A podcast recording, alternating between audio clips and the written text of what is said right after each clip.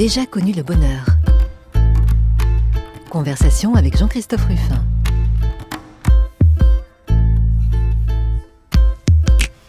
J'ai déjà connu le bonheur et ça n'est pas ce qui m'a rendu le plus heureux, disait Jules Renard. Ben oui, ben oui, et notre invité d'aujourd'hui va nous montrer probablement que cette quête du bonheur, en tout cas telle qu'il l'a, telle qu'il l'a pratiquée, euh, peut emmener très loin et dans des, dans des positions et dans des réflexions très contradictoires, ce qui fait qu'au bout d'un moment, on ne sait plus nécessairement très bien où il se trouve. En tout cas, on va essayer de comprendre son parcours et, au fond, ce qui l'a rendu le plus heureux.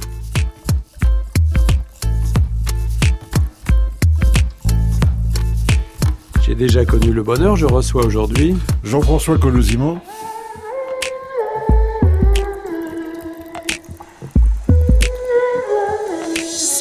Bonjour Jean-François Colosimo. Bonjour Christophe Ruffin. Alors il y a peu d'invités qui m'impressionnent autant. Voilà. Vous, pourtant on se connaît depuis très longtemps, mais euh, je dois dire que votre culture immense, notamment, et vous allez nous en faire la démonstration, je suis persuadé, dans le domaine religieux, historique, philosophique, euh, euh, fait que pour quelqu'un comme moi, eh bien, c'est pas commode d'abord de, d'abord de, résumer votre vie. Parce Alors, écoutez, on va pas se faire de, trop de politesse, et puis je peut-être pas l'heure de ma nécrologie encore, mais non. Mais vous savez bien combien euh, votre parcours sur les routes du monde aussi m'a toujours plus qu'impressionné. En tout cas, vous avez commencé par des études de philosophie, de théologie, et euh, qui vous ont mené très loin. Alors on va parler de votre carrière. Vous avez été euh, président du Centre national du livre. Vous êtes aujourd'hui euh, éditeur. Vous présidez les, éditions du, CERF. vous êtes aussi un théologien. Vous êtes président de l'Institut Saint-Serge. Alors commençons comme ça. l'orthodoxie, orthodoxie que vous avez beaucoup étudiée, ça n'est pas votre religion native, d'origine. Oui, mais alors d'abord, on pourrait dire que peut-être que dans certaines religions, on hérite par la naissance, n'est-ce pas? Par exemple, dans le judaïsme, certes, il y a des conversions, mais on est juif par sa mère, principalement. Il y en a d'autres où on est, on devient croyant par adhésion. Dans l'islam, il suffit de réciter, euh, peut-être pas il suffit, mais il faut réciter, après tout, euh, un credo. Dans le christianisme, c'est une affaire de rencontre. Je dirais, c'est une rencontre de rencontre incarnée, quasiment charnelle, parce que euh, ce qui est au centre de la foi chrétienne, c'est pas la loi, c'est une personne, le Christ. On, on, peut ne pas y croire, ça n'est pas la question.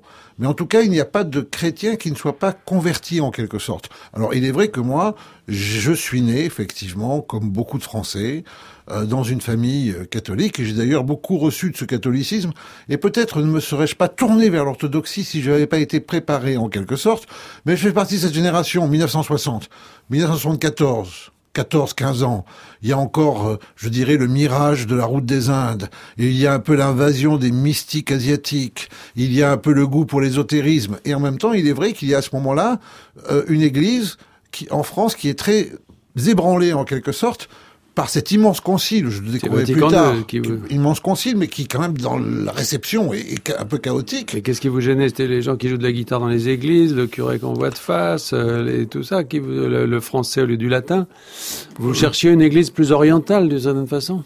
La verticalité, c'est-à-dire le fait que euh, l'Église n'est pas, et je dirais qu'il y a de nombreux papes qui l'ont répété depuis, y compris le pape François, l'Église n'est pas une organisation charitable, l'Église n'est pas véritablement une organisation du tout. C'est une espèce de milieu vivant dans lequel s'opèrent ou ne s'opèrent pas ces rencontres qui sont en quelque sorte toujours mystiques. Alors certainement, j'aurais pu les faire, certainement dans le monde catholique, mais il s'avère qu'il y avait ce goût de l'Orient, ce goût du voyage, ce goût du départ qui caractérisait encore une fois une génération qui était un peu la queue de comète, hein, de la grande génération plutôt des années 60, vous voyez, rappelez-vous, Kerouac, Ginsberg, la route, euh, n'est-ce pas, euh, l'Asie, et, il y avait sur cette route de l'Asie un Orient proche, un Proche-Orient, qui s'appelait en fait l'orthodoxie. Et qui était pour le vous le Mont Athos. Le Mont Athos, cette république monastique, la seule qui reste au monde, qui est au nord de la Grèce, entre Thessalonique et ce qui la ville qui est aujourd'hui Istanbul. C'est une péninsule, une des trois péninsules de Chalcidique, 20 grands monastères, sur lesquels vivent des ermitages, des cellules, ce qu'on appelle des skits, des groupements de moines. Aujourd'hui, 2000 moines. Que des hommes. que des hommes parce que la tradition dit que Marie, allant visiter Saint Jean à Patmos, aurait échoué, aurait demandé à euh, son fils que ça reste son jardin sur terre. La vérité, c'est qu'au Moyen Âge, dès qu'on fait un, monastère, en fait, euh, eh bien, on regroupe en fait des tas de familles, parce que le monastère est un lieu de vie. Il avance sur la forêt. Il permet d'avoir le feu, la forge. Il permet d'avoir les livres. Il permet d'avoir le pain. Et que, en disant non, pas de femmes, en fait, on était sûr de faire un endroit de pure contemplation et ne pas faire précisément des monastères, je dirais, des, des, lieux de convivialité. En tout cas, vous arrivez là, quel âge vous aviez quand vous êtes arrivé au Mont Athos J'avais très précisément 21 ans vous arrivez, vous dites bonjour, je m'appelle Jean-François Colossimo, et puis qu'est-ce qui se passe?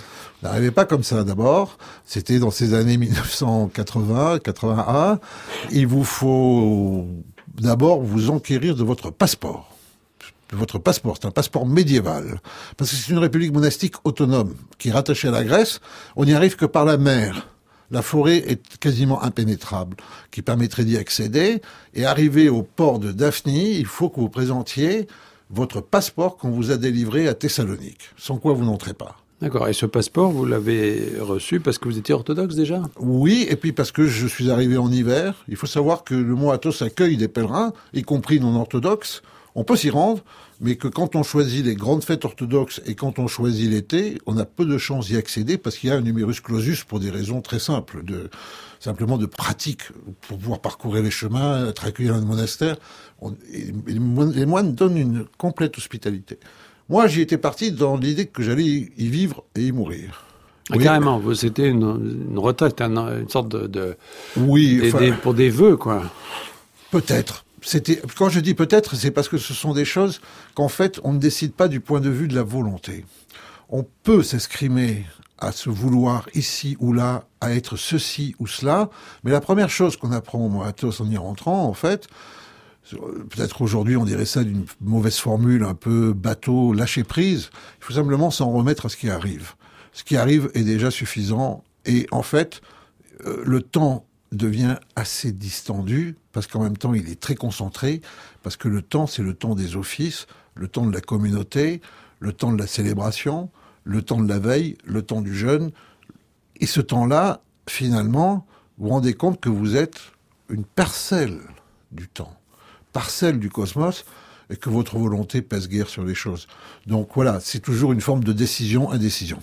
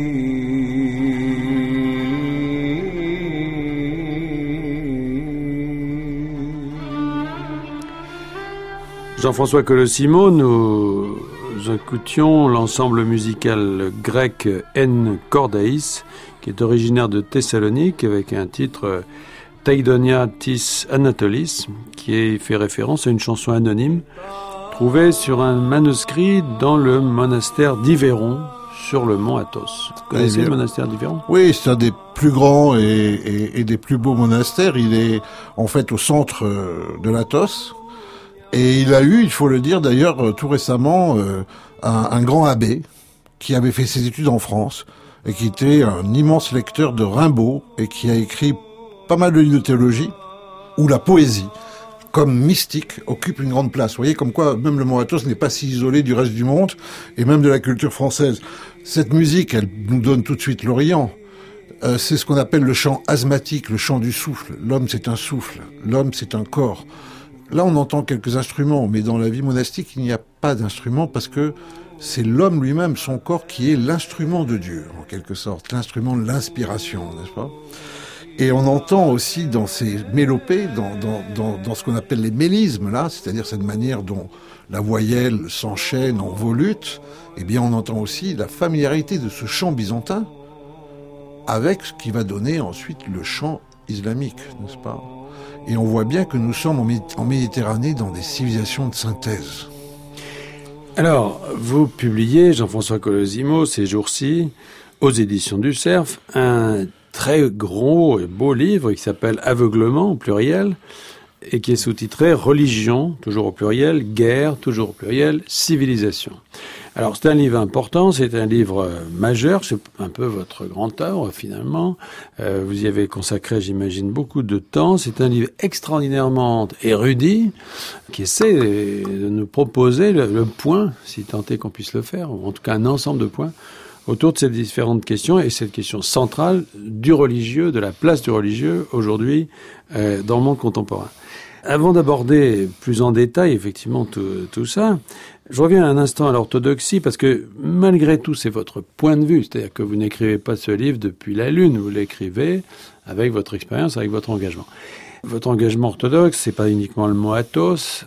Euh, je pense qu'avant, étant converti, vous avez eu des fascinations aussi pour des gens auxquels j'ai beaucoup pensé en, lisant ce livre, comme Olivier Clément, par exemple. Absolument, qui a été l'homme qui a donné une langue européenne, occidentale et pas n'importe laquelle, la langue française, à l'orthodoxie, qui a su traduire des intuitions de type mystique, philosophique, un peu théosophique, qui participent d'univers comme l'hellénisme ou comme finalement la russité, et qui a su les traduire dans cette langue française, qui est une langue, on le sait, exigeante, une langue de clarté, une langue de précision, mais qui est aussi une langue lyrique. Et Olivier Clément a été un formidable initiateur pour des tas de générations, euh, parce qu'il a su traduire finalement cette espèce d'immense système. Le, le, monde byzantin, c'est le cosmos, c'est la liturgie cosmique, c'est l'invariance de la contemplation, c'est la béatitude. D'ailleurs, plutôt que en quelque sorte le, le bonheur, si vous me permettez, c'est plutôt la béatitude, les grandes béatitudes. C'est le Dieu lumière, etc. Il a su traduire tout ça par rapport aux angoisses de l'homme contemporain. Et je crois que c'est ça qui est important. Il a su montrer que dans cette tradition qui peut sembler parfois euh, si belle mais si lointaine, il y avait des trésors qui parlent immédiatement à chacun, à chacune, finalement, euh, dans ses joies et dans ses peines. Alors il a entraîné Olivier Clément beaucoup, avec lui dans le sillage de son œuvre beaucoup d'intellectuels hein, dans ces années euh, 70-80 vers l'orthodoxie quand même. Euh, je ne sais plus quelle est cette église, c'est à Montrouge non qu'on appelait Notre-Dame des agrégés où il y avait Non, c'est oui, vous avez parfaitement raison mais c'est à l'ombre de la Sorbonne. C'est rue Saint-Victor. C'est une église construite par Vladimir Levski, qui a été aussi un immense médiéviste de l'immigration russe, qui a fait découvrir à la France Maître Eckhart, le grand mystique rénan. Vous voyez, là, on est encore toujours dans la mystique. Et alors, c'est lui qui a fondé cette paroisse, qui est rue Saint-Victor. Il faut pas confondre, c'est Saint-Nicolas du Chardonnay juste avant, mais ça n'a rien à voir. Euh, et c'est elle est dédiée à Sainte-Geneviève de Paris, Notre-Dame des Affligés, et les mauvaises langues l'appellent effectivement Notre-Dame des agrégés, puisque semble-t-il, il faut être au moins docteur de la Sorbonne pour y être fidèle, mais ça n'est pas vrai.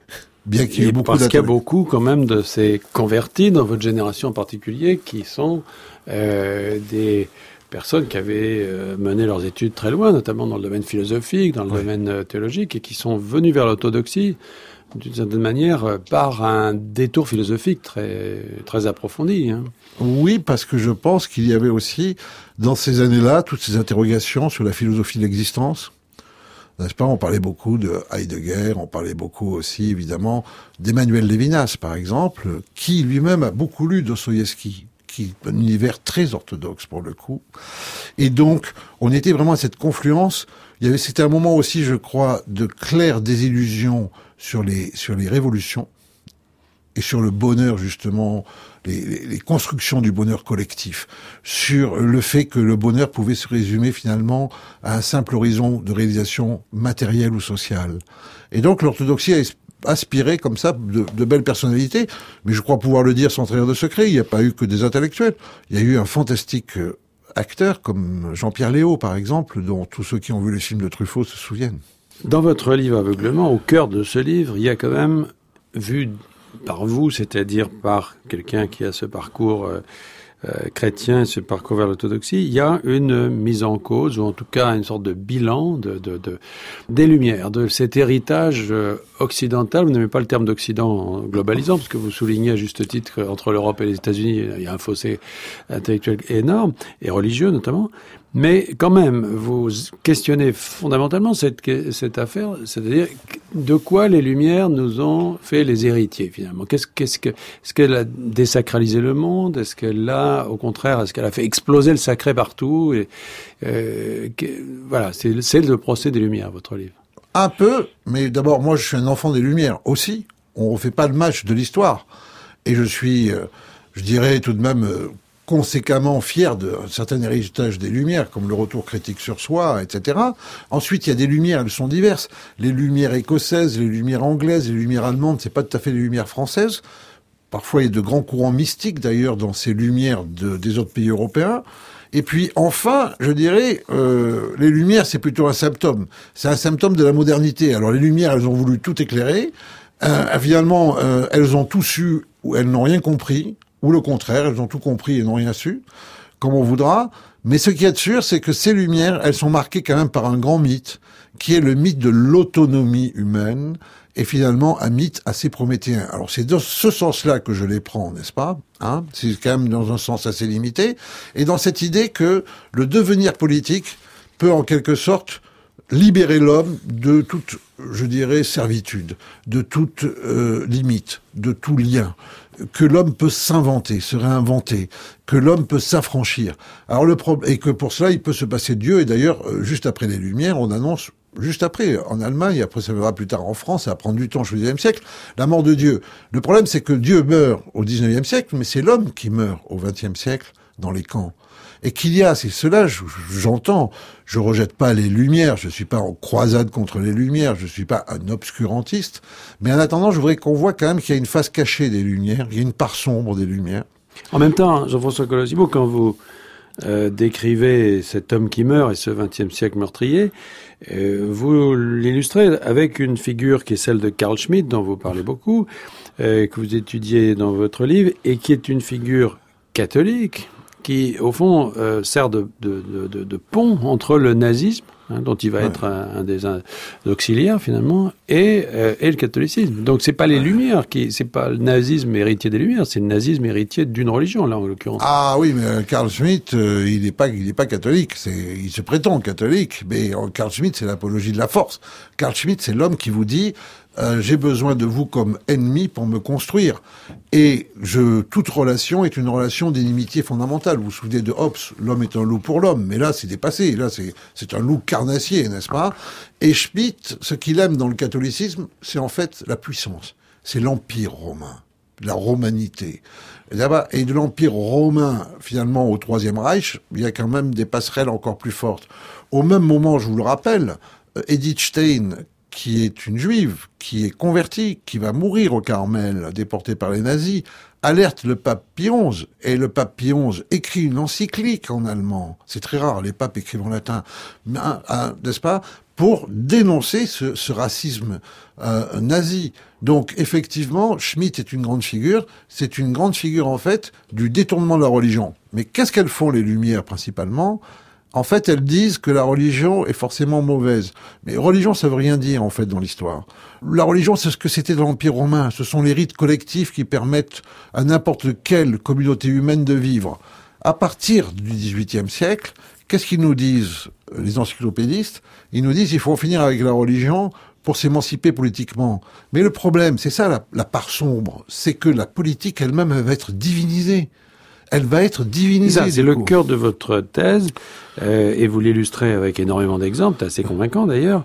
Et vous dites, dans, dans, une rencontre que vous avez faite avec Jérôme Cordelier, vous dites, tout a été fait pour exclure la religion de la sphère publique, mais la sphère publique elle-même est devenue religieuse. Oui, mais nous-mêmes, regardez, avec mesure, ne parlons pas toujours que des totalitarismes. La Troisième République, elle a hésité un peu entre se constituer en religion, Hein, les hussards de la République, le catéchisme de la République, le baptême républicain, vous vous souvenez de tout cela? Et puis le Panthéon, euh, qui devient le temple des grands hommes, la, patrie reconnaissante, le culte des cimetières, le culte de la mort après la terrible Première Guerre mondiale, n'est-ce pas? Donc, en fait, la véritable question, elle est là, si vous voulez, et c'est pour ça que Schmitt est important, parce qu'il pointe ça, mais il pointe ça pour en faire un système démoniaque, ou diabolique, c'est-à-dire qu'il donne raison au mal. Moi, je dis Schmitt a tort, mais il a bien vu quelque chose, c'est que l'époque moderne, c'est qu'on transfère à l'État tous les attributs de Dieu. La toute-puissance, la souveraineté absolue, et que le Dieu qui, dans le grand passé, réclamait des sacrifices, eh bien, l'État va les réclamer désormais. Et qu'est-ce que va faire l'État à travers le système de la conscription? Eh bien, il va jeter les masses dans des tueries sans fin, puisque le citoyen est aussi un soldat. C'est ce que nous avons vécu au XXe siècle. Et, et de ce point de vue-là, donc, oui, il y a bien une forme de divinisation de l'État, du politique, et un État et un politique qui parfois est un Dieu encore plus jaloux et plus vengeur que même le Dieu de la Bible. Dans et puis vous dites que ça continue. Poutine euh, qui va restaurer les monastères. Euh, oui, bien sûr. Le président chinois qui invoque les mannes de Confucius, parce que Confucius dit que celui qui gouverne dans la justice et la vertu est tel un astre radiant. Il cite Confucius sur lui-même. Poutine, lui, restaure les monastères. Pourquoi? Parce que dans ces pays, la Chine et la Russie, on a tout épuisé. On a épuisé tout l'arsenal des religions qu'on qualifie de séculières, des messianismes athées. Regardez le mausolée de Lénine. Lénine embaumé pour l'éternité. Est-ce que c'est pas de la religion, ça? Est-ce que c'est pas la pire des religions? Dans le sens où au moins les religions historiques, elles ont été moins folles parce qu'elles étaient moins artificielles ou elles étaient plus éprouvées par l'histoire. Alors en Russie et en Chine, on ne sait plus quoi faire on n'a plus su quoi faire, et donc, qu'est-ce qu'on fait? On réarme le religieux. Mais c'est une identité religieuse reconstruite. Ce qu'il faut bien comprendre, voyez, c'est que si vous prenez euh, Thomas d'Aquin, Averroès, Maïmonide, trois grands auteurs médiévaux, un chrétien, un musulman, un juif, vous mettez Thomas d'Aquin parmi les évangéliques de Californie, vous mettez euh, Averroès ou Avicenne, grand penseur musulman, parmi les gens de Daesh, et vous mettez Maïmonide, je dirais, euh, dans les zones les plus euh, combatives aujourd'hui d'Israël. Vous pensez qu'ils se trouveront chez eux? Certainement pas. Ils diront qu'ils sont sur des planètes inconnues, qu'ils sont avec des martiens. Ça ne correspondra pas à leur expérience religieuse. C'est pour ça que quand on dit c'est le retour du Moyen Âge, on fait une grande offense au Moyen Âge. Non, c'est la continuation de la modernité. La modernité de la toute souveraineté humaine, elle se continue aujourd'hui à travers ce qu'on appelle faussement le retour du religieux. Il n'y a pas de retour du religieux. La divinisation du politique continue autrement, avec la mort comme Dieu.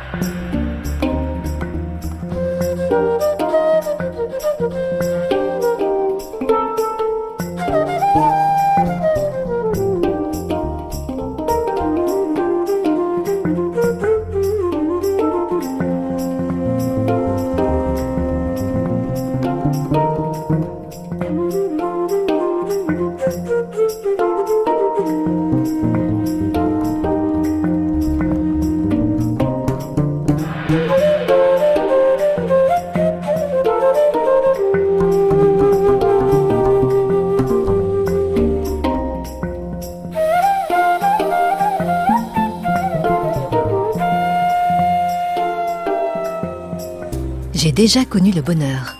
Jean-Christophe Ruffin. Toujours avec Jean-François Colosimo, nous écoutions un instrumental Hijaz par euh, le Hadouk Trio, groupe qui mélange différentes influences musicales. Alors, Jean-François Colosimo, vous avez des formules évidemment toujours euh, formidables. Vous dites, euh, la religion, c'est comme la plomberie, il vaut mieux s'adresser à des professionnels. Bien sûr. C'est-à-dire que quand c'est l'État qui s'en empare, d'une certaine façon, c'est pire. Bien sûr. Bien sûr, parce que, si vous voulez, lorsque l'État se prend pour l'Église, en quelque sorte, et réclame tout de votre vie, comme seul dans les religions Dieu pourrait vous le réclamer, en quelque sorte, et parfois réclame votre vie tout court, n'est-ce pas? Eh bien, en fait, on a une espèce de parodie qui s'installe parce que les espérances surnaturelles, les espérances naturelles sont pas tout à fait les mêmes. Et donc, en fait, on a assisté aussi à un effondrement. Évidemment, la guerre de 1939-45 avec la Shoah euh, compte dans la conscience européenne. Mais le grand désastre, c'est d'abord 1914-1918. Des millions de morts, l'enfer euh, des tranchées, les gaz. C'est-à-dire la civilisation qui, à ce moment-là, prétend civiliser le monde, se découvre complètement décivilisée en train de produire un charnier effroyable dont, après quatre ans de conflit, plus personne même ne peut expliquer l'origine. Alors cette puissance de la guerre, vous voyez, toute théologie, pour employer des gros mots, c'est une polémologie.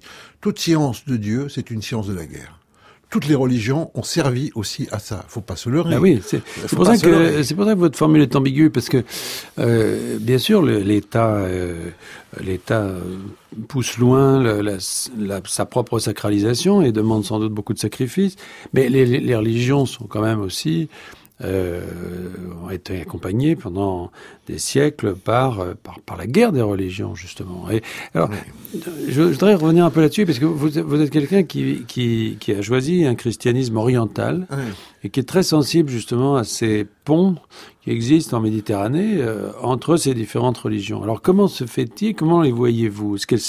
Pourquoi cette, cette opposition? Est-ce qu'elle est irréductible entre ces religions? Ou au contraire, est-ce que elles peuvent être quand même facteurs de paix, facteurs de, bonheur, justement. Écoutez, je pense que il s'agit pas d'exonérer les religions de leur capacité à faire du mal. C'est très clair, c'est pas du tout l'objet de mon livre, n'est-ce pas?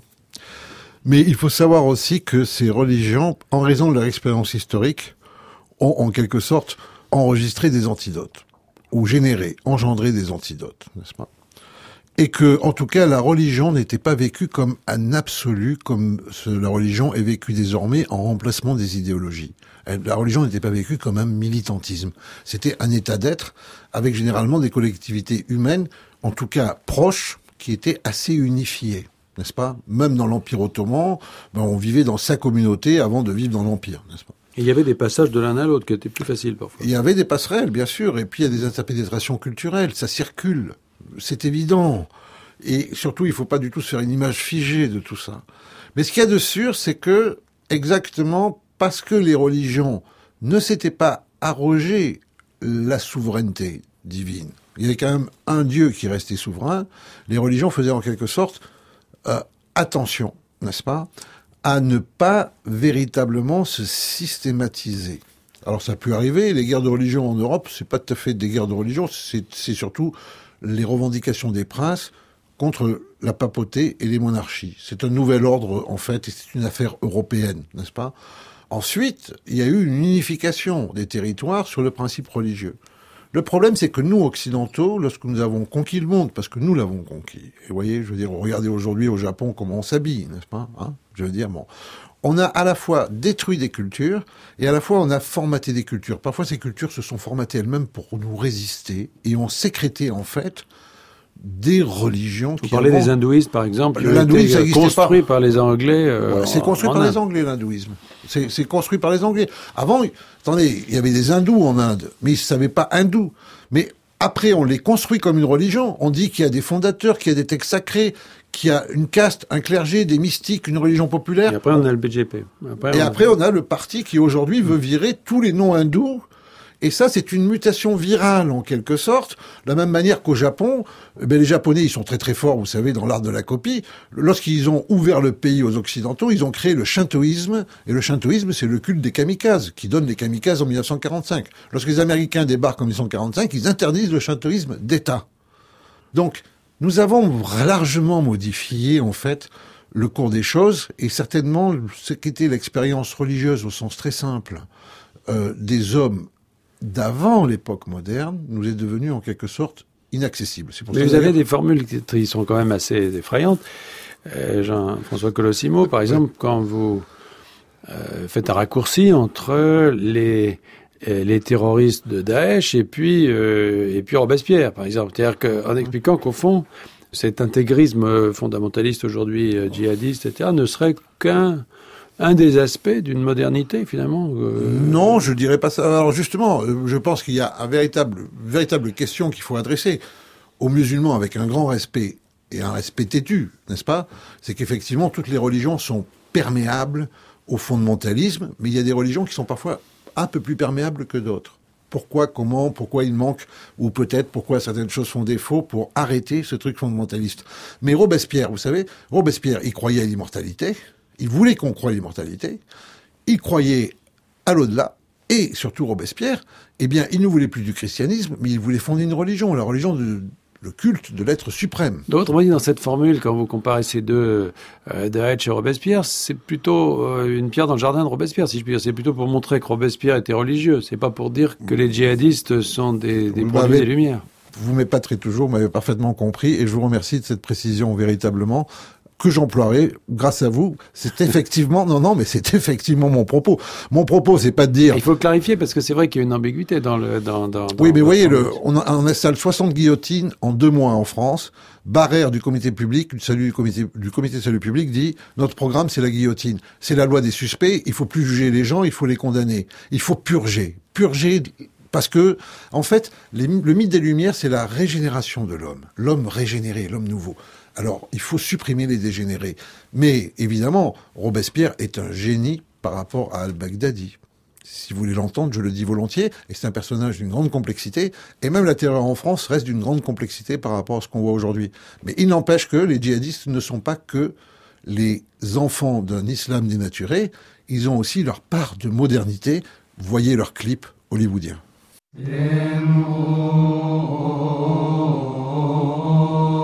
stay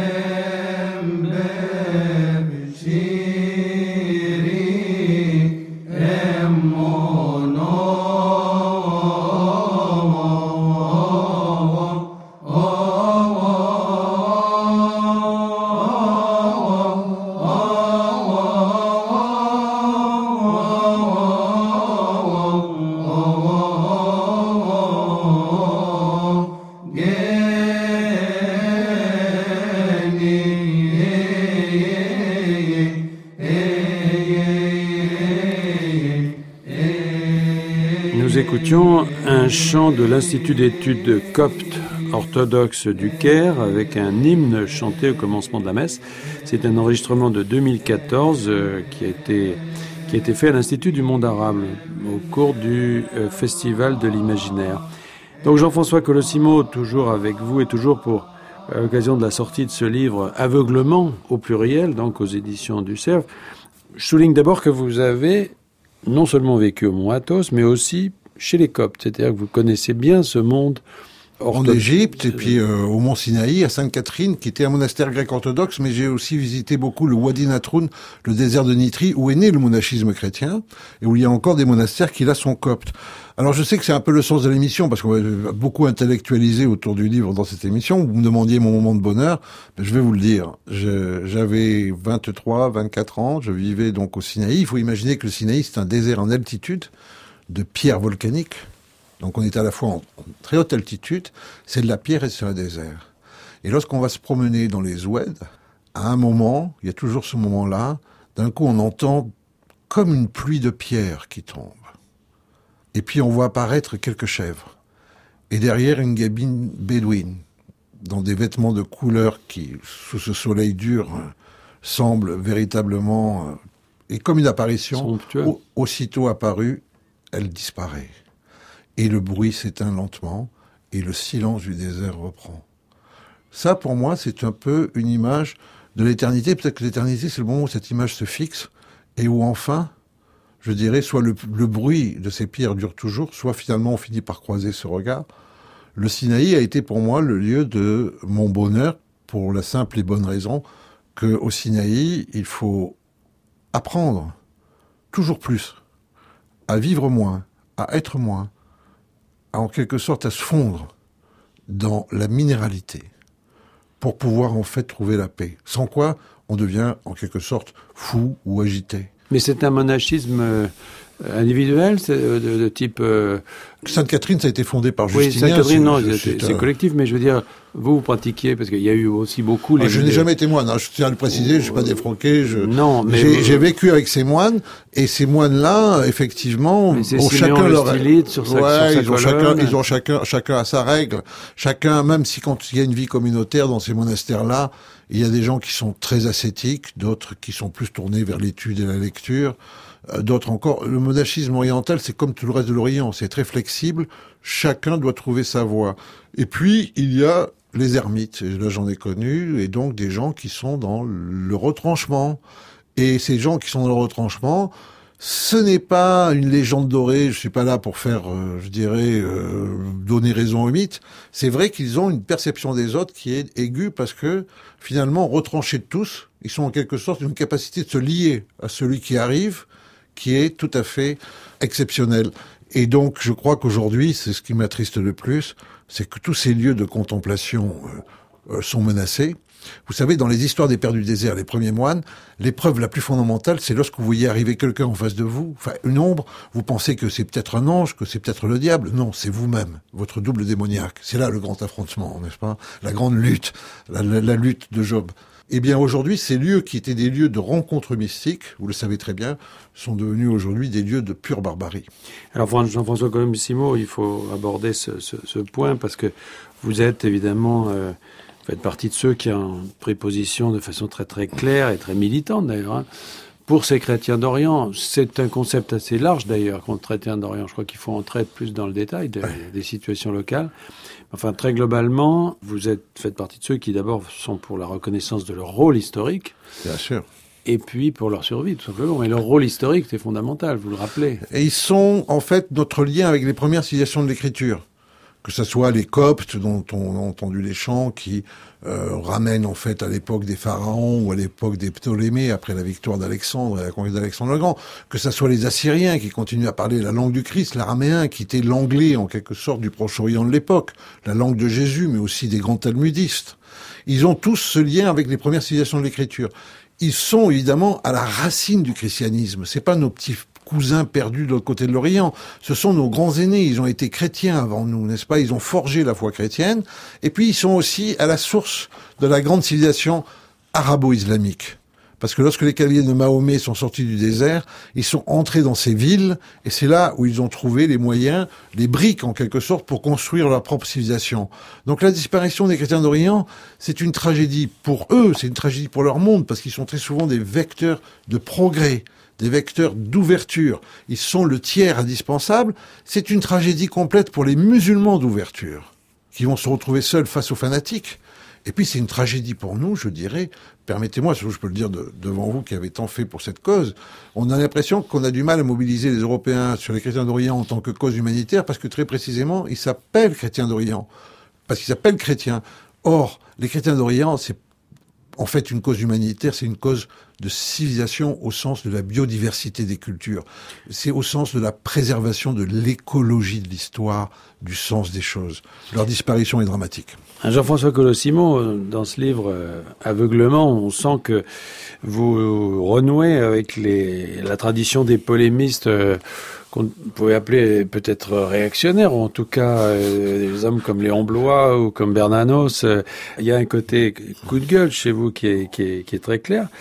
Vous avez gratigné dans ce domaine euh, certaines religions qui sont peut-être plus à la mode. Par exemple, vous nous expliquez que le Dalai Lama fait preuve, enfin trouve chez nous une mensuétude qui ne mérite pas, alors qu'on est très très critique avec les chrétiens. Oui, enfin, qui ne mérite pas, en tout cas, euh, qui est loin véritablement de sa propre biographie. Le Dalai Lama a vraiment été éduqué dans une forme de culture euh, nazie par des Allemands. Euh, il a été un moment très marxisant pour sauver le Tibet. Le, le Tibet souffre. Hein. Commençons par là, c'est indéniable. Le Tibet est une cause indéniable. Mais le Dalai Lama est devenu une espèce d'icône de la compassion, lavé de tout propos politique alors qu'il est très politique. Une espèce d'icône en dehors de l'histoire alors qu'en fait il est le l'héritier d'un système totalement théocratique. Il est à la fois roi et grand prêtre. Et puis surtout, il a appris à donner aux Occidentaux ce qu'ils ont envie d'entendre, c'est-à-dire une espèce d'eau tiède un peu spiritualiste, euh, tout va bien, débrouillez-vous dans la vie, etc.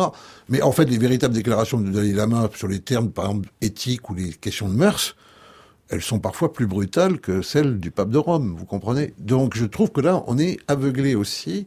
Et peut-être en fait qu'il y a une espèce de nostalgie dans... Parce que le bouddhisme tibétain, il y a un pape, il y a des ordres en habits colorés, il y a des liturgies interminables dans une langue étrangère. C'est le christianisme avant Vatican II. Voilà, ne serions-nous pas en fait victimes d'une espèce de nostalgie en fait de la sacralité?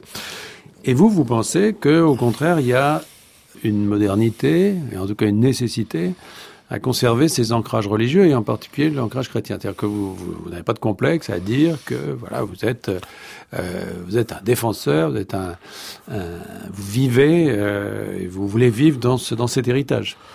Quel héritage? Un héritage vivant. Certainement pas le catholicisme culturel ou le christianisme patrimonial, euh, les gens qui sont attachés finalement à une conception purement de civilisation il y a quelque chose de fort dans l'évangile. Aujourd'hui, vous savez, dans toutes les grandes études le montrent, et le plus grand institut le montre, Pew, qui fait les plus grandes analyses sur les phénomènes religieux, les chrétiens, ce sont ceux qui meurent le plus dans le monde. Pas simplement pour leur foi, mais parce qu'ils sont engagés dans des causes qui parfois ne sont pas totalement liées à leur foi, qui sont des causes d'intérêt général, des causes communes. On le sait en Amérique latine, on le sait en Asie, Vu d'Europe, on a l'impression que le christianisme est fini. Partout ailleurs, le christianisme, il ne fait que commencer. Parce qu'il y a cette idée fondamentale, et c'est une idée totalement chrétienne, c'est que Dieu n'a pas voulu que l'homme lui sacrifie des hommes, il a envoyé son fils se sacrifier pour les hommes. Je crois que c'est une grande invention religieuse. On n'a pas besoin d'y croire pour constater les effets, les effets de l'incarnation, les effets de l'engagement, donner sa vie par amour. Vous voyez, aujourd'hui on dit, pourquoi êtes-vous prêt à mourir? Mais la véritable question, chez les croyants, que ce soit des croyants dans des religions historiques ou des croyants dans des religions artificielles, réinventées, séculières, la véritable question c'est pourquoi êtes-vous prêt à tuer Aujourd'hui, il y a beaucoup de croyants à travers le monde, dans beaucoup de croyances, qui sont prêts à tuer pour n'importe quelle raison. Les chrétiens, eux, souvent, ils sont prêts à mourir pour donner leur vie et non pas pour tuer. Je crois que ça crée une véritable différence.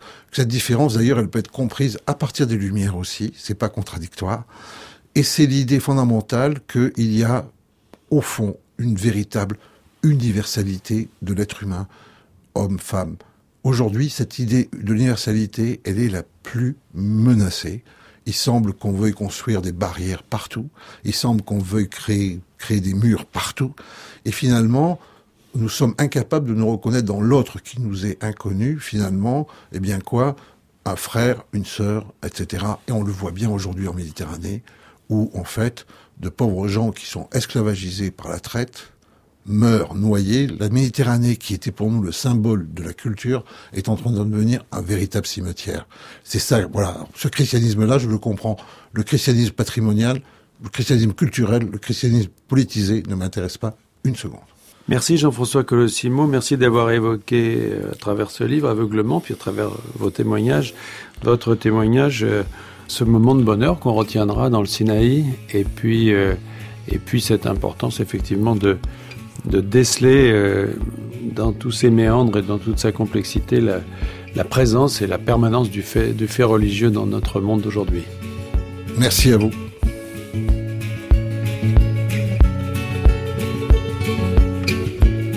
Merci Jean-François Colossimo. J'ai déjà connu le bonheur. On se retrouve la semaine prochaine pour une nouvelle émission. Vous pouvez nous réécouter sur le site de France Culture ou sur l'application Radio France Podcast. À la technique aujourd'hui, Stéphane Desmonds. À la réalisation, Vincent Abouchard. Attaché d'émission, Thierry Beauchamp. Je vous retrouve la semaine prochaine pour une nouvelle émission autour du bonheur. Dans quelques instants, une histoire particulière.